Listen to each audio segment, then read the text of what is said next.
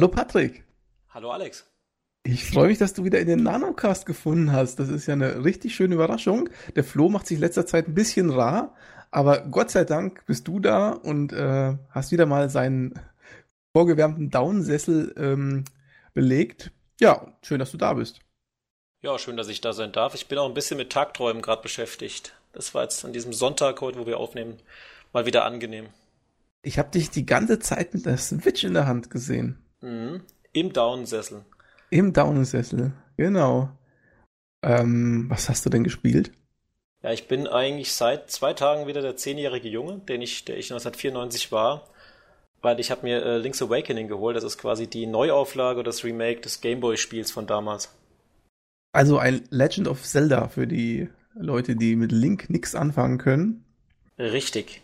Ein, oder wie, wie, wie der Deutsche sagt, ein Zelda-Spiel. Das Zelda, genau, so Zelda-Spiel. Und der äh, heißt ja auch Zelda, der Kerl, ne? Ja, genau. Der, genau. der Zipfelmütze-Mann hier. Der, der, der und auch ein richtiges Zelda, weil der hat auch wieder eine Zipfelmütze auf. Nicht so wie der Brother of the Wild, der Blondschopf mit dem blauen Gedöns da. Gab's da nicht irgendwie ein Skin oder so bei Breath of the Wild, dass er dann so aussieht wie der echte Link? Ja, aber nur wenn man ein Amiibo hat, der dieses Outfit hatte. Ah, okay. Habe ich schon gedacht, dass sie sowas in der Richtung einbauen. Ja, das ist ja schön. Link's Awakening, äh, wenn du sagst, das ist äh, ewig lang her, dann ist es also sozusagen ein Remastered der Gameboy-Variante von damals. Ist das richtig? Ja, man könnte eher sagen, es ist ein Remake. Also man muss jetzt, Remastered wäre ja quasi eine, eine minimale Neuauflage und das ist wirklich komplett neu gemacht. Also du hast, hm, wie ich sagen, die sehen so aus wie Porzellanfiguren, diese, ähm, nicht nur du, sondern auch die Gegner, Link-NPCs und Gegner sehen aus wie so Porzellanfiguren. Das ist so einen kompletten äh, neuen Look gemacht. Es sieht auch so ein bisschen aus, wie wenn du das jetzt, keine Ahnung, wenn du die Figuren jetzt kaufst, stellst du auf ein Glasbrett und guckst das von oben an. So kannst du dir die, die Optik vorstellen. Und das alte Gameboy-Spiel war ja eher äh, dieser Gameboy-Look. Also schwarz-weiß mehr oder weniger. Der Spiegel hat geschrieben, die Welt war früher grau und jetzt ist sie knallbunt. Es gibt ja es ist jetzt vielleicht ein bisschen weit hergeholt, aber es gibt ja ähm, Final Fantasy und ähm, diese, ich sag mal, die ersten sechs Teile waren ja im Original noch so Pixel-Look. Hm. Und dann wurden die irgendwann mal remaked, äh, ich glaube, so für eher so für äh, Smartphones und, und so Handhelds. Und dann haben die ja so, so einen ganz knubbeligen, knuffigen äh, Look bekommen weiß nicht, also so, so ein 3D-Look. Und der war völlig anders als der Pixel-Look, den man von früher kannte. Kann man das so mit äh, Link's Awakening, kann man das auch so vergleichen? Ist das quasi mm. so ein mm. anderer Look? Ja, würde ich nicht sagen. Also es ist schon ein bisschen anderer Look, aber es ist trotzdem, es hat die gleiche Atmosphäre noch wie vorher. Also ich finde, ich bin jetzt kein Final Fantasy-Kenner, aber ich fand, die Spiele sahen schon anders aus danach. Und mhm. das sieht eigentlich, also es ist vom Feeling her immer noch so wie früher. Und es hat einer auch bei YouTube, hat jemand in den Kommentaren beim offiziellen Video geschrieben, jetzt sehen die Charaktere so aus, wie ich sie mir aber vorgestellt habe. das geht ja oft so, ne? Wenn es so, ein, ja. so eine Remastered oder Remake-Version gibt, dann denkt man sich, oh, das Spiel sieht aber toll aus, genauso wie früher eigentlich. Ja, genau. Aber es sieht natürlich äh, viel besser aus. Nur früher hat man das ganz, also von früher hat man das ganz anders in der nostalgischen Erinnerung. Ne? Naja.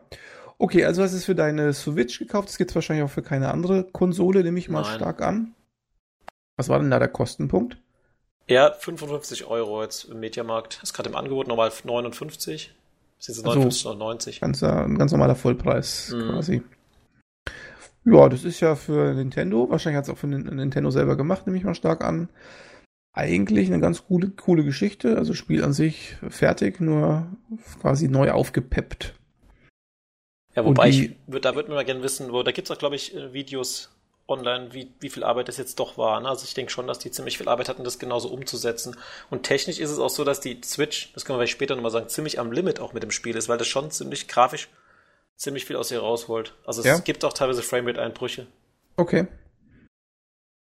Und ähm, das ist doch eines der Spiele, die, glaube ich, auch, also ich habe jetzt mal so Twitter ein bisschen verfolgt und das ist schon eines der Spiele, die die Fans so richtig mögen, ne? Von diesen ja, ganzen total. Zelda, Zelda-Spielen, die es so gibt, ist es doch eine der Favorites, oder? Ja, also ich habe es sehr geliebt, weil meine Geschichte ist jetzt auch, dass ich damals nur ein Gameboy hatte. Also ich bin Lehrerkind. Als Lehrerkind darf man ja so wenig wie möglich spielen. Und ich habe damals aber ein Gameboy bekommen und ich habe keine äh, Heimkonsole für den Fernseher gekriegt, weil das ist ja alles, da kriegt man quadratische Augen von. Und da gab es ja erstmal Link to the Past auf der Super Nintendo. Davor gab es noch die Nintendo-Spiele, aber die kann ich jetzt gar nicht.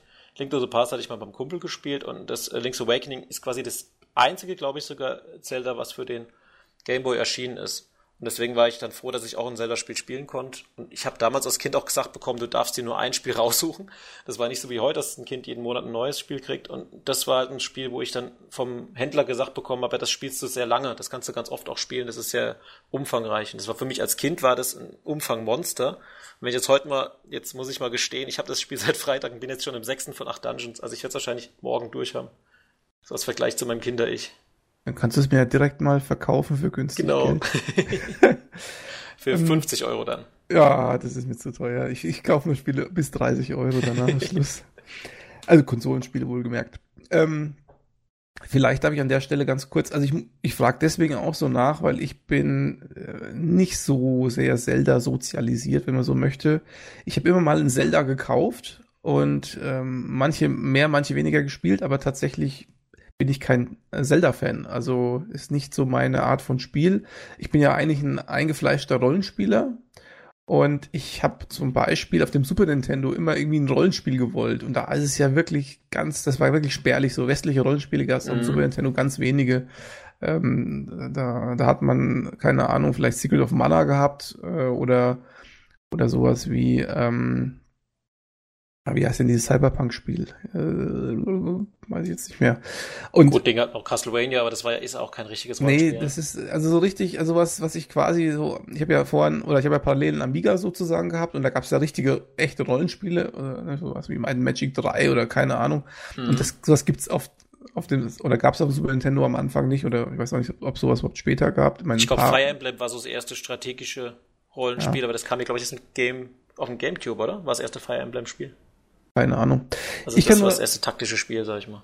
Ich kann dazu nur sagen, also mein erstes Zelda war tatsächlich A Link to the Past. Wahrscheinlich äh, in unserer Generation haben das, das für viele auch das mhm. erste Zelda Super Nintendo. Ähm, und das war für mich halt immer so eine Art Rollenspiel Light. Ich habe es ganz gern gespielt, aber auch nicht super gern. Also ich glaube, ich habe es auch nicht durchgespielt, weil irgendwann hat es mich dann doch ja genervt und dann habe ich lange Zeit meine Finger von Zelda gelassen und das nächste, was ich mir gekauft habe, das war, glaube ich, ähm, Twilight Princess auf der Wii. Kann gut sein, ja. Mhm. Auf der Wii, genau. Und äh, das fand ich total kacke. das habe ich gekauft und habe das, glaube ich, eine Woche gehabt oder zwei, habe es sofort wieder verkauft. Das war nichts für mich. Und dann habe ich mir noch mal einen Versuch gestartet mit ähm, Phantom Hourglass. Das war so Nintendo DS äh, Zelda. Genau, ja. Das war so der Versuch quasi, das oder war im Prinzip der Versuch Link's Awakening nochmal zu kopieren, wenn ich, also zumindest vom war das nicht so ein bisschen von der Optik ähnlich? Nee, doch nicht, sorry. Ich habe mir gerade die Screenshots angeschaut. Ich kann es nicht sagen. Wie gesagt, ich, weiß, ich weiß es nicht. Das wollte ich mir damals auch kaufen, da ich hatte auch ein DS, aber irgendwie den DS hatte ich, als ich Student war, da hatte ich noch weniger Geld wie als Schüler. Dann hatte ich kaum Spiele dafür. Ja, ich habe halt immer so alle paar Jahre gedacht, komm, gibst der ganzen Geschichte nochmal eine Chance. Und mein letzter Versuch war ja Breath of the Wild. Und man kann es fast nicht glauben, aber es ist genau so. Auch das Spiel habe ich mir zum Switch-Release direkt gekauft und auch, auch noch zwei, drei, vier Wochen wieder verkauft. Das, ja, ich, ich, auch damals, ich muss auch sagen, ich, obwohl, ich sage mal, technisch hat mich das Spiel beeindruckt von dem, was die Switch kann. Das war eigentlich ein guter äh, Titel, aber das wäre auch das Thema für einen anderen Podcast. Aber mich hat das Spiel bis zu einem gewissen Punkt enttäuscht, weil es einfach für mich zu wenig das Zelda war, was ich kenne. Und deswegen, ich glaube, das ist der Grund, warum das Link's Awakening jetzt so beliebt gerade wieder ist, weil man einen Klassiker, den halt viele kennen, nochmal wiederbelebt hat, aber auch in dem Look, dass man es halt wie ein neues Spiel quasi empfindet. Und ich muss auch sagen, es ist auch äh, wirklich fast eins zu eins ein Remake. Das heißt, du hast außer ein paar neuen Sachen und ein bisschen, ähm, soll ich sagen, dieses äh, Quality of Life Dinge, die jetzt eingebaut sind, hast du quasi das gleiche Spiel. Und das macht mir mehr Spaß, als ich dachte. Ich wollte mir sie erst nicht kaufen, aber Freitag nach einer langen Arbeitswoche dachte ich mir, komm, das hast du jetzt verdient. Hab's gekauft, bin heimgefahren, hab dann wirklich mal zwei Stunden am Stück gespielt. Dann war ich abends noch was mit Freunden erledigen. Und am nächsten Morgen ging es dann gleich weiter. Also ich habe Breath of the Wild habe ich so gar nicht mehr angepackt. Ne? Da wollte ich einen Tag später, habe ich so weitergespielt, aber ich habe nicht das Bedürfnis gehabt, sofort jetzt wieder ran an das Ding. Ja, also das finde ich ja schon faszinierend, wenn du jetzt sagst, äh, dass sich das so gepackt hat. Das ist ja auch in unserem Alter gar nicht mehr so mhm. ähm, normal. Also das, ich, also ich kenne das Gefühl natürlich auch, ja, aber das hatte ich schon lange nicht mehr gehabt bei einem Computerspiel oder bei generell bei einem Spiel, dass ich sage, boah, ich habe keine Ahnung jetzt aufgehört und dann, sobald ich wieder spielen kann, macht es wieder so viel Bock, dass ich irgendwie voll reinkomme in das Spiel und es richtig Spaß macht das ist bei mir jetzt mittlerweile eher selten, ne? Also dass ich so auch in den Nichtspielzeiten denke, oh, jetzt würde ich mal schon wieder gerne spielen. Insofern ähm, ist das ja schon echt ein Qualitätsmerkmal. Total. Und leider das ist das erste Mal seit fast einem Jahr, dass ich das wieder empfinde für ein Spiel, muss ich sagen. Ja, genau, das, das meine ich damit, ne? Das ist, äh, ist bestimmt so eine Alterssache, ne? Dass man so ja. Diese, diese, diese überschwänglichen Emotionen, die man so als Kind oder als Jugendlicher hat, die sind halt dann einfach nicht mehr da. Alles abgeflacht und abgeflaut. Ähm, ja, aber nochmal zu Link's Awakening. Ähm, ich hatte ja leider nie einen Gameboy, das war, ist ja meine große Wissenslücke. Ähm, da gibt es eine ganz tragische Geschichte, die muss ich mal erzählen bei Gelegenheit. Und deswegen äh, kann ich das Spiel auch gar nicht so beurteilen. Ähm, allerdings habe ich das schon mal sozusagen auf dem Pausenhof angespielt und ich glaube, das ist halt bei mir schon sehr lang her, aber ich glaube, dass das schon damals äh, für den Gameboy echt super war. Also für, das, für die kleine Kiste ein ganz großer Titel. Jetzt mal, du hast doch Secret of Mana erwähnt, da war doch, wie ist denn das andere Mana-Spiel für den Gameboy? Gab es ja auch sowas ähnliches. Ah, genau, ich. Quest? Mystic Quest, genau hieß es, glaube ich. Mhm, ja. Und das war ja quasi, das kam vor Zelda raus, das weiß ich noch. Das war ja ähnlich vom Aufbau her, aber hatte halt viel weniger äh, Qualität, sage ich mal. Also, oh Gott, hoffentlich habe ich jetzt nichts Falsches an die Mystic Quest Fans gesagt. Aber da war zum Beispiel so, wenn du einen Dungeon durchgespielt hast, musst du wieder komplett durch den Dungeon zurücklaufen. Da gab es auch Gegner, die waren viel stärker. Also war ein bisschen mehr wie jetzt ein heutiges Rollenspiel wie Zelda. Und als ich dann Zelda gespielt habe, also jetzt Mystic Quest hatte ich nur ausgeliehen, war mir als Kind zu komplex. Damals war ich auch zehn.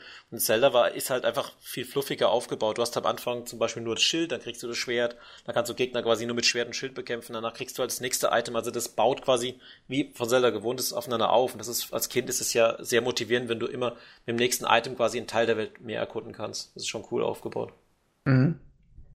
Also Vergleich jetzt so, wie gesagt, Mystic Quest, wo du eher wie in einem Rollenspiel dauernd auf die Mütze kriegst, erstmal bis du rausfindest, oh, da darf ich wohl doch nicht lang. Zelda zeigt dir relativ klar, da kannst du noch nicht lang. Zum Beispiel, du kriegst einen zweiten Dungeon ein Kraftarmband, damit kannst du Steine hochheben.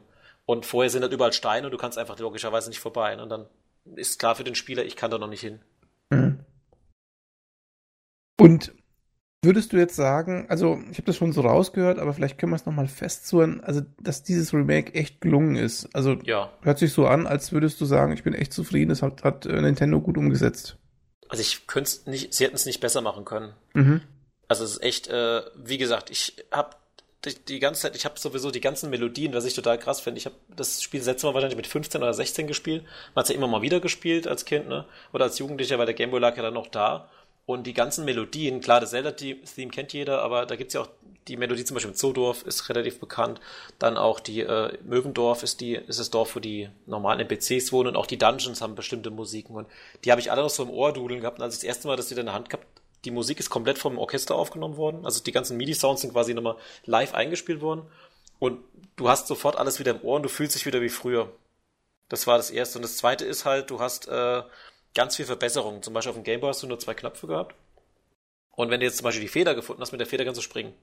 Jetzt hast du aber auf A das Schwert und auf B das Schild. So, jetzt findest du halt die Feder, jetzt musst du im Menü statt Schwert oder Schild die Feder ausrüsten. Wenn du jetzt über den Abgrund springst, hast du zum Beispiel kein Schwert in der Hand. Ja? Und jetzt steht da ein Gegner, dann musst du ins Menü rein, Schwert raus, Feder wegpacken, Gegner killen. Dann wieder Feder raus, über den Abgrund und so weiter. Ne? Weiter geht's zum Beispiel mit den Stiefeln, mit denen kannst du schnell rennen. Die konntest du auf dem Gameboy, hast du die auch auf A oder B gehabt. Das heißt, mit den zwei Tasten hast du ziemlich viel Menü rumgeeiert die ganze Zeit. Weil du sonst durch die Dungeons nicht gekommen bist. Und jetzt bei der Switch ist es so, du hast auf A, glaube ich, nee, Quatsch, auf B hast du Schwert und auf den Schultertasten hast du Schild. Und dann kannst du ein Item auf X und Y legen und dann kannst du quasi vier Items gleichzeitig mit dir führen. Mhm. Was es deutlich leichter macht. Ja, das heißt also, wir haben nicht nur eine optische Verbesserung, sondern auch bedientechnisch, spieltechnisch, ja. ähm, ist das Spiel äh, sozusagen eine Kategorie höher anzusiedeln als damals noch. Vor allem, ich finde, es war auch so ein bisschen seiner Zeit voraus, wenn ich das so sehe, weil der Gameboy wäre ja nicht darauf ausgelegt, dass der so viele Items quasi gleichzeitig nutzt, der Charakter. Bei Gameboy war halt zwei Tastengerät. Also Start Select war zwar noch dabei, Steuerkreuz und fertig. Mhm. Dann hast du eigentlich viel simplere Spiele spielen müssen damit. Mhm. Und ähm, ich habe jetzt gelernt, dass die Zelda-Spiele ja, in so einer, im Prinzip in so einer Timeline spielen und zwar nicht jedes Zelda-Spiel in der gleichen Timeline. Da gibt's sozusagen so Spiele, die gehören quasi im Paket zusammen. und ähm, dieses Link's Awakening, das gehört sozusagen zu dieser Link to the Past äh, Timeline. Ist das richtig? Kannst du irgendwas dazu sagen? Hast du da so einen Überblick? Ja, ich habe jetzt mal auf IGN, also auf IGN gibt's ein wundervolles Bild. Es gibt auch ein Zeldapedia, wo alles nochmal erklärt wird. Ich glaube, als ähm wie ist das Spiel, was zuerst rausgekommen ist, was auf der Wii raus, Skyward Sword. Als Skyward Sword rausgekommen ist, haben die Macher gesagt, jetzt gibt's quasi eine offizielle Nintendo Timeline. Weil ursprünglich ist die Idee bei Zelda ja, dass Zelda und Link zwei Charaktere sind, die immer wieder geboren werden und die sich auch an nichts erinnern. Das ist eigentlich, eigentlich eine schöne Sache, weil dadurch kannst du auch alles erklären. Wieder, jetzt nehmen wir mal Wind Waker als Beispiel. Ja. Wind Waker ist jetzt ein Spiel, das sind die beide ähm, Kinder in so, auf so, in so einer Wikinger, aus so einem Wikingerdorf auf einer Insel und Zelda wird entführt von so einem Wikinger-Schiff und Link will halt diesen Wikinger hinterher segeln. Und das ist ja auch eine Story, die quasi erstmal gar nichts mit Link to the Past zu tun hat. Und als ich das erste Mal gespielt habe, dachte ich mir so, hä? Ich dachte, Gendorf ist so ein äh, Dämon und Link ist ein Ritter, warum ist Link jetzt ein Pirat? Ne? Und das ist bei ganz vielen Zelda-Spielen, wo alles wieder anders ist. Da gibt's auch Spirit Tracks, wo die mit so einem Zug rumfahren. Und Twilight Princess ist ja so eine Schattenwelt. Da ist, da kennt Link Zelda ja auch nicht. Also sind alles Sachen, die ich nicht so ganz verstanden habe. Und dann hat, als Skyward Sword rauskam, sind Zelda und Link quasi auf so eine Art Wolkenstadt, leben die da, ne? Und müssen dann immer wieder runterfliegen mit so einem Greifen. Und dann wurde quasi erklärt, dass Hyrule zu Skyward Sword Zeiten zum ersten Mal quasi geschaffen wurde. Das heißt, das ist diese Ära, wo Götter wie, also Link und Zelda sind quasi Götter, die in den Wolken leben und kommen runter. Und nach diesem Spiel leben die auf dem Boden. Also das war jetzt mal so der Kurzabriss. Aber die erinnern sich nicht immer an die Sachen, die in den anderen Spielen basiert sind. Und in Ocarina of Time gibt's anscheinend, das ich nie durchgespielt habe übrigens, obwohl das auch das mit das bekannteste Zelda ist, gibt's anscheinend zwei Versionen, wie es ausgeht. Entweder schafft Link das Ganze oder er schafft's nicht.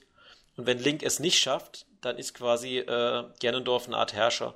Und das passiert quasi dann also nachdem Gendorf quasi gewonnen hat in Ocarina of Time, passiert A Link to the Past, diese Story, die du wahrscheinlich ein bisschen kennst, wo Link dann quasi ein Ritter ist, die kämpfen gegen Ganon und Link gewinnt am Ende gegen Ganon und dann äh, entscheidet sich Link dazu, er macht jetzt eine Seereise und leider verunglückt er auf der Seereise und findet sich auf der Insel Kokolint wieder. Und dann geht Link's Awakening los. Okay. nee, ich weiß gar nicht mehr, was Link to the Past nee.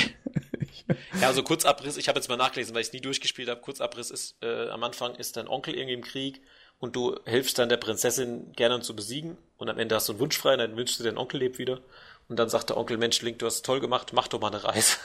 Und dann fährt er auf dem Segelschiff und strandet mit dem Segelschiff. Übrigens in dem Remake in einer tollen Anime-Szene, die mega kurz ist, aber trotzdem schön gestaltet. Link erleidet Schiffsbruch, landet auf der Insel und kriegt auf der Insel quasi gesagt, pass mal auf, ich habe ein bisschen an den Song Hotel California gedacht, du kommst hier nie wieder weg, solange der Windfisch noch schläft. Du musst ihn jetzt wecken. Hast du eigentlich mal die originalen äh, Zeldas gespielt? Also ich sage jetzt mal eins. Ähm, Nein. Zwei, zwei weiß ich gar nicht, ob das ein echtes Zelda war. Ich glaube, es war eher so ein Action-Adventure. Das ne? zwei heißt, glaube ich, The Adventures of Link oder so. Ja, genau. Aber den, den erst, der erste Teil für NES ist ja eigentlich schon sozusagen die Geburt von, von diesen Zelda-Spielen. Und das war ja auch ein echtes Zelda, sage ich jetzt mal in dem Sinne. Das hast du auch ja. noch nicht gespielt, oder? Das ist ja auch von oben, ne? Also das ist, also das erste ist genauso wie Link to the Past und Link's Awakening quasi so eine Vogelperspektive von oben, mhm. wo du durchspielst. Nee, habe ich, hab ich mal angespielt auf der Switch, weil die ja NES-Klassiker sind, aber ich muss sagen, nach, ja, nach zehn Minuten dachte ich mir, ja. ja, habe ich tatsächlich auch äh, im Rahmen dieses Online-Dienstes mal ausprobiert und ich will ehrlich sein, naja, egal. Ich will nicht. Ist es nicht sogar prozedural generiert? Kann das sein, dass das erste Zelda sogar Zufallslevel hat? Das weiß ich jetzt nicht. Das müsste man mal Flo vielleicht fragen, ob der das weiß. Ich möchte auch übrigens jetzt nicht den Eindruck erwecken, dass ich äh, Zelda nicht gut finde. Also ich habe einfach, es ist einfach nicht meine Art von Spiel. Aber es ist schon ein sehr schön gemachtes Franchise und ähm, mhm. mit sehr viel Liebe und, und sehr viel Aufwand. Auch, auch, der, auch Breath of the Wild ist ein unheimlich aufwendig gemachtes äh, Spiel und, und sehr viel Detailverliebtheit und so. Das ist alles in Ordnung. Es ist halt nur nicht meine Art von Spiel und es gibt halt Dinge, die mir halt nicht persönlich nicht gefallen und da ich ja sowieso, das ist vielleicht auch bekannt, ähm, mit so japanischen Spielen nicht so viel anfangen kann, weil die mir einfach zu verniedlicht sind, ähm, und auch die Dialoge mir einfach zu naiv sind zum Teil. Deswegen ist das für mich oftmals nix. Aber ich kann trotzdem verstehen, wenn jemand sagt, das ist genau meine Wellenlänge und deswegen die Spiele und den Franchise an sich, den greife ich hiermit nicht an, ganz offiziell, sondern ich kann ja nur sagen, dass ich sie nicht gern gespielt habe. Ja, geht ja nicht, sonst wäre ich ja wahrscheinlich der totale Zelda-Experte. Ja gut, ich muss schon sagen, als Skyward Sword rauskam, ich diese Timeline gesehen habe, war schon mein Wunsch, die musste eigentlich alle mal gespielt haben. Zumindest jetzt sagen wir mal die großen Spiele. Sowas wie, keine Ahnung, Phantom Hourglass muss jetzt nicht sein, geht auch nicht mehr ohne DS, aber sowas wie Wind Waker müsste man eigentlich mal durchspielen. Dann Majora's Mask auf dem 3DS gab's, ist ja auch ein Remake, ne? Majora's Mask war doch ursprünglich der Nachfolger von Ocarina of Time, genau. Das war ja auch ein N64-Spiel. Und das ist eigentlich dieses, äh, das ist auch ein Teil, wo du quasi so ein Zeitlimit hast, du quasi so ein Murmeltiertagspiel ist, ne, wo jedes Mal ein Tag neu losgeht und musst verhindern, dass der Mond auf die Erde fällt. Wenn du das sagst. Hast, kennst du ich auch glaub, nicht, ne? Also, ich glaube dir das unbesehen. Okay. Nee, also wenn man jetzt mal ganz, wir wollten aber eigentlich über Link's Awakening reden, aber wir können Ja. schon mal die anderen kurz noch erwähnen. Majora's Mask ist so ein Ausnahmespiel, spielt in der gleichen Welt wie Ocarina of Time und der Link hat ja diese Ocarina gefunden, mit der er durch die Zeit reisen kann. Und die nimmt ein anderer Charakter weg, dieses Demon Kid, Devil Kid, keine Ahnung, diese bekannt und verwandelt ihn quasi in so eine andere Figur und Link findet dann quasi mehrere Masken, in die er sich, wo er seine Gestalt verwandeln kann und muss quasi, du hast immer nur begrenzt Zeit und dann ist quasi die Zeit um, dann stirbst du, dann ist quasi die Welt zerstört und dann erinnerst du dich quasi als Spieler nur an die Sachen, du, du behältst deine Items, also du musst quasi den gleichen Tag immer wieder spielen, bis du es einmal geschafft hast, quasi alle Dungeons einmal zu machen. Ne? Okay, aber das ist jetzt ein Konzept ja, das hat man jetzt schon öfter mal gehabt, dass man irgendwie so Tage neu spielen muss. Genau. Ja, also also das ist so ein Spiel, was ich unbedingt gerne noch spielen wollte. Das habe ich auf dem 3DS auch mal in so einem Sale 342 Gedöns gekauft. Ich habe es noch nicht mal installiert, also nicht mal einmal drin gehabt im 3DS. Aber das ist so mal ein Titel, was ich gerne noch spiele mit Ocarina of Time. 3DS müsste man noch mal spielen. Und Twilight Princess und Skyward Sword würde ich auch gerne mal spielen. Zumal es von Twilight Princess ja auch eine relativ gute U äh, Remastered gibt, weil auf der Wii muss ich sagen, du hast recht, Twilight Princess hat das Problem gehabt, dass es unbedingt auf der Wii diese Fuchtelsteuerung umsetzen wollten. Das fand ich furchtbar. Dass Hm. ich permanent mit meinem Wii-Mode rumschütteln muss, wenn ich auf den Gegner schlagen will. Und das war bei Skyward Sword übrigens auch genauso. Ich war halt auch PC sozialisiert und die Wii an sich hat mir schon von der Optik her nicht gefallen, weil es, ähm, also von der Optik der Spiele, weil die halt doch relativ so, wie soll ich das sagen, das war also Pixel, äh, Texturmatsch, ja, und also, naja, das, also, das, das hat mich halt einfach nicht überzeugt. Ja, also, was toll wäre, wenn, also das war jetzt schon mal Link's Awakening, ist ja schon mal toll. Wie gesagt, wir können auch gleich mal nur von dem Spiel reden, sonst kommen wir echt ab, aber es wäre echt cool, wenn sie zumindest die anderen Spiele minimal grafisch aufbessern und so mit einer normalen Steuerung. Also Skyward Sword hätte ich echt gerne mal für die Switch. Dann würde ich es echt spielen, weil das, ist, das Spiel an sich war toll, nur die Steuerung war so furchtbar. Also du musst zum Beispiel die V-Mode nach oben halten, wie He-Man, damit du quasi diesen, diesen Superschlag mit Schwert machen kannst. Also lauter so Dinge, wo ich auch genervt vom Bildschirm saß, wo ich dachte, ja, ich will jetzt einfach nur ein Videospiel spielen und nicht mit dem Schwert kämpfen. Ne?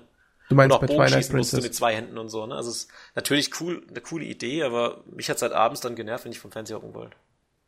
Aber dieses Skyward Sword ist doch eigentlich eines der schwächeren Zelda-Spiele, ne? Also da habe ich doch mal äh, damals, als es rauskam, vor fünf Jahren oder was, Tests gelesen und da waren noch viele irgendwie eher enttäuscht. Das muss eines der Also schwächeren von, sein. ja, es ist von der Aufmachung her nicht so gut. Also, gut gesagt, ich fand es eigentlich ganz schön. Mir hat ja die Optik gut gefallen. Die Optik war wie so ein Ölgemälde. Also, ich fand es künstlerisch, war das Spiel super. Du hast diesen Greif, du kannst rumfliegen, du kannst überall landen. Es gab halt mehrere Inseln. Das ist halt keine Open World in dem Sinne, sondern du fliegst mit dem Greif durch Wolken und landest auf einzelnen kleinen Inseln. Und da ist, glaube ich, immer so, das sind, glaube ich, lauter so kleine Dungeons, aber mein Gott, so lange habe ich es nicht gespielt. Hm.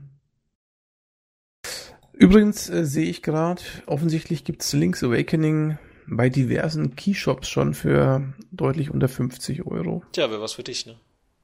ja, genau. Sollen wir über Link's Awakening mal reden? Ja, bitte, nochmal über Link's Awakening, auf jeden Fall.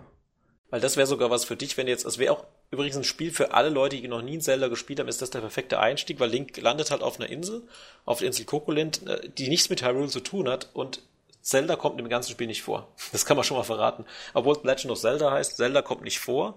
Er landet auf einer Insel, er kommt von der Insel nicht weg und alle Charaktere sagen ihm, die ganze Zeit haben wir quasi auf den Helden gewartet, denn auf der Insel ist ein Vulkan quasi und auf dem Vulkan ist ein Riesen-Ei, sieht aus wie so ein Yoshi-Ei.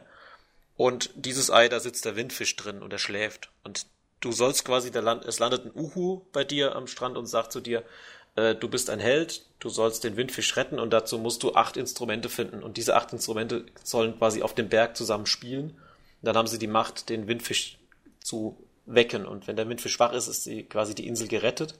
Und angeblich kannst du dann auch von der Insel runter. Also der Uhu ist quasi eine Art Sprachrohr vom Windfisch und sagt dir, du darfst hier quasi erst weg, wenn du uns geholfen hast. Und das ist so die, die Ausgangslage des Spiels. Also ich ähm, sehe mir gerade Screenshots an Mhm. und sehe hier so ein, so ein, so ein, so, so ein Viech von Super Mario mit so einer, mit so einer Kette. Mhm. Dieses, diese schwarze Kanonenkugel mit der Kette oder den Zähnen. Oder, Der oder- Kettenhund. Ja, der Kettenhund, genau, wie auch immer der heißt. Ähm, Und die Optik dazu da ist bei mir jetzt sozusagen schon fertig. Da ist das es schon durch. Schon, ne? Ja, da ist das Spiel schon bei mir komplett durchgefallen.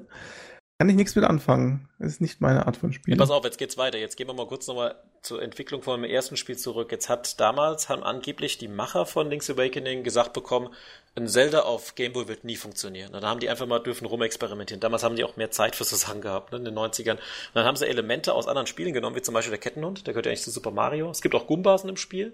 Es gibt auch zwei, drei andere Mario-Charaktere noch. Ich will aber nichts verraten. Es, es kommt sogar eine Yoshi-Plüschpuppe drin vor. Und irgendwann haben sie die gehabt, Mensch, es klappt doch mit Zelda, dann durften sie das alles einbauen. Und äh, der Macher des Spiels war ein Fan von Twin Peaks, falls du die Serie kennst. Mhm. Und deswegen ist die Insel halt mega skurril. Es gibt zum Beispiel einen Charakter, der sammelt gern Pilze und isst die auch, verwandelt sich dann in einen Waschbär. Und also auf diesem Niveau ist es halt sehr humorvoll. Es passiert auch viel witzige Sachen und es ist äh, alles ein bisschen skurril und Link krabbelt quasi, wenn er durch äh, Treppen läuft, krabbelt er quasi in der 2D-Optik von der Seite wie Super Mario und da sind noch die Goombas dabei. Und du kannst auch springen wie Super Mario und laufen in dem Moment. Und das wird aber alles danach noch erklärt, aber ich will das Ende nicht spoilern. Ne? Also es wird am Ende schon erklärt, warum sind da jetzt Mario-Charaktere dabei. Das hat einen Sinn, warum das so ist. Glaube ich. Ja, glaube ich. Aber ähm, es ist jetzt nicht, also für mich kein Qualitätsmerkmal, dass der Mario-Hund Nee. herumläuft. Nee, aber der Mario-Hund ist eigentlich ganz cool. Das, das verrate ich mal kurz. Äh, der ist im, angelandet im Dorf und du machst quasi erst einen Dungeon. Wenn du erst einen Dungeon gemacht hast, gehst du quasi weiter und kommst jetzt in einen Sumpf. Und im Sumpf sind Pflanzen, die du nicht kaputt kriegst. Ne? Die, und dann kommst du ins Dorf zurück und dann kommt diese Frau mit dem Hund und sagt, mein Hund ist weg. Die haben mir den Hund äh, entführt. Ne? Das und das. Mein süßer kleiner Hund. Und das ist halt dieses Kettenviech hier. Ne? Und du befreist dann den Hund und dann sagt sie zu dir, äh, das ist nett von dir. Wenn du willst, kannst du ihn kurz haben. Ne? Und dann gehst du zu diesem, äh, in diesen Sumpf und er frisst einfach diese Pflanzen weg, komplett. Und dann kannst du da rein. Also als Beispiel jetzt, das ist jetzt so ein Beispiel, du kriegst diesen Charakter, den du erst gar nicht wahrnimmst, der einfach nur da ist, den kannst du dann mitnehmen, um ein Rätsel zu lösen. Und so zieht sich jetzt das ganze Spiel durch.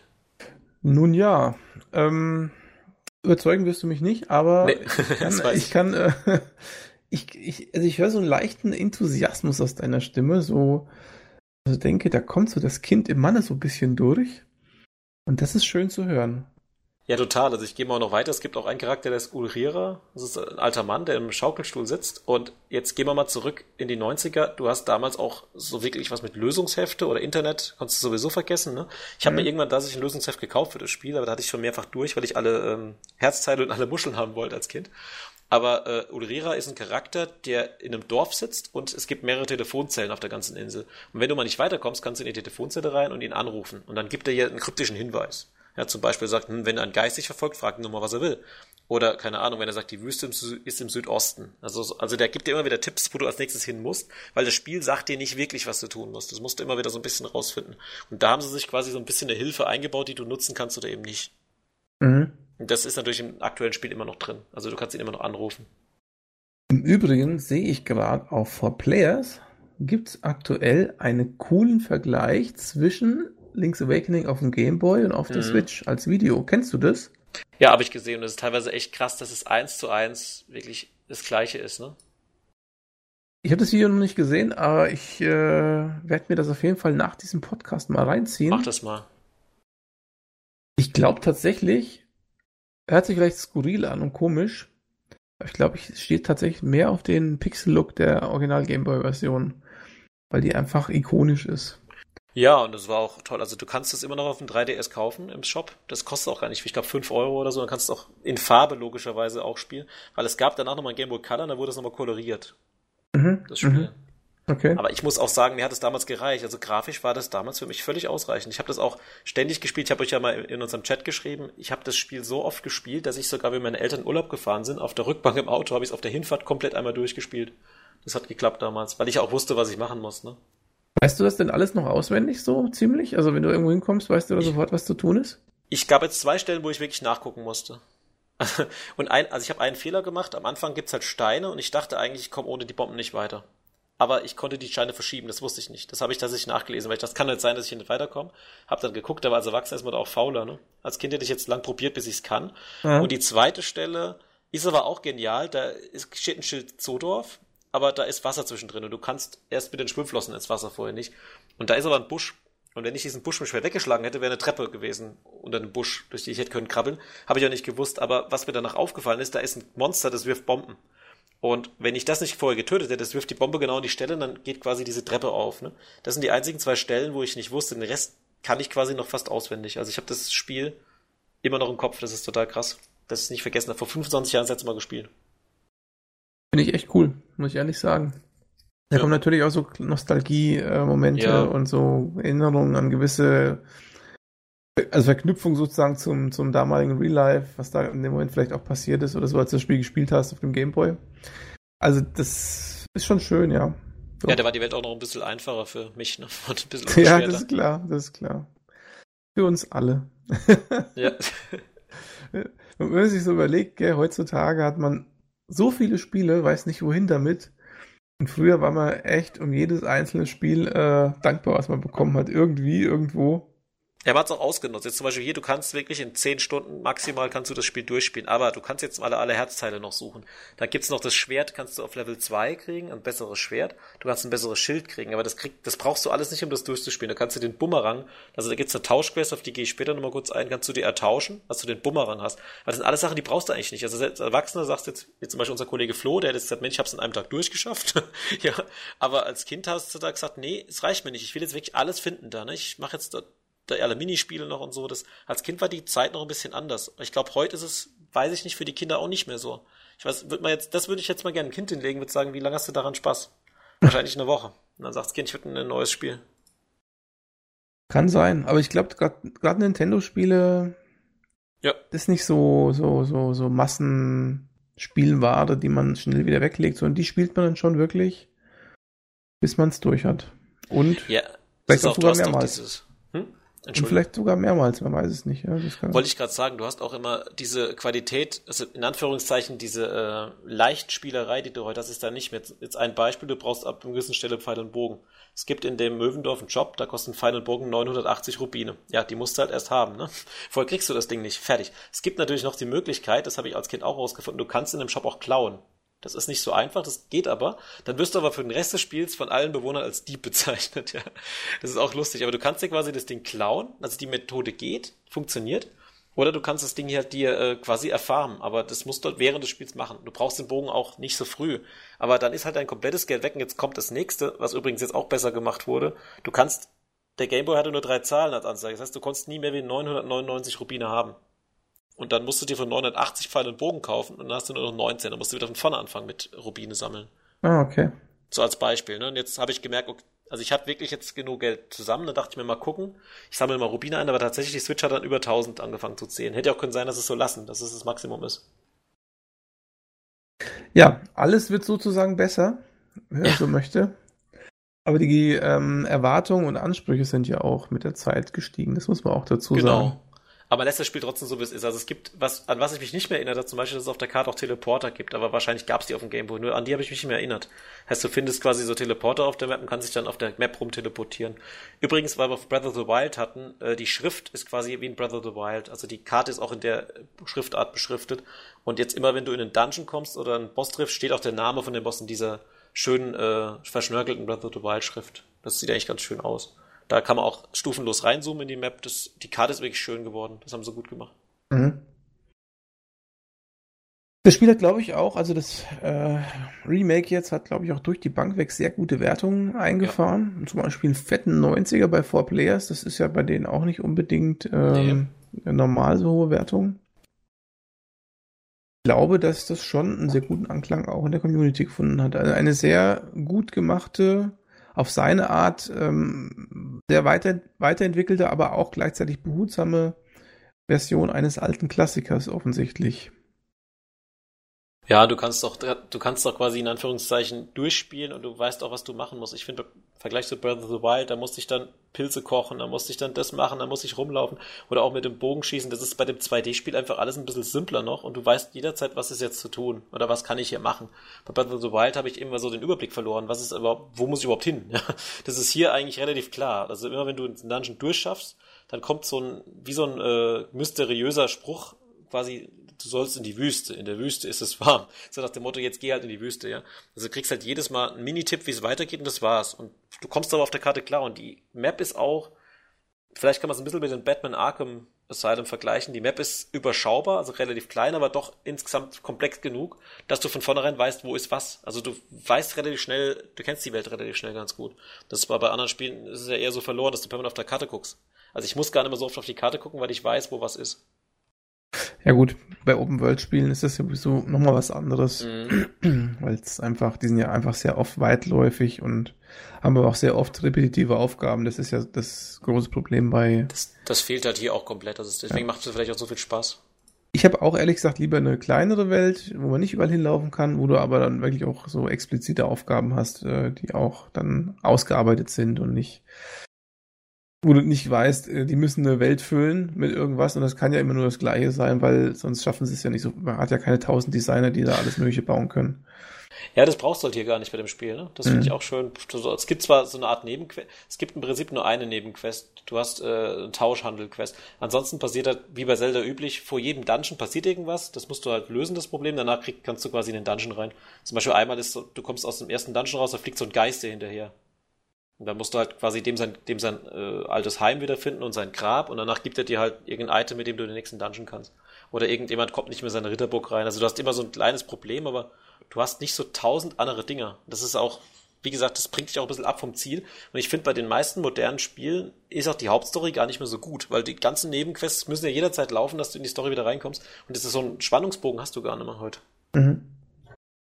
Vor allem jetzt mal mit einem Film jetzt vergleichst, ne? also nur vom, von der Handlung her. Nun gut, das heißt von dir ein uneingeschränkte Daumen hoch, äh, Kaufempfehlung. Total. Kaufen.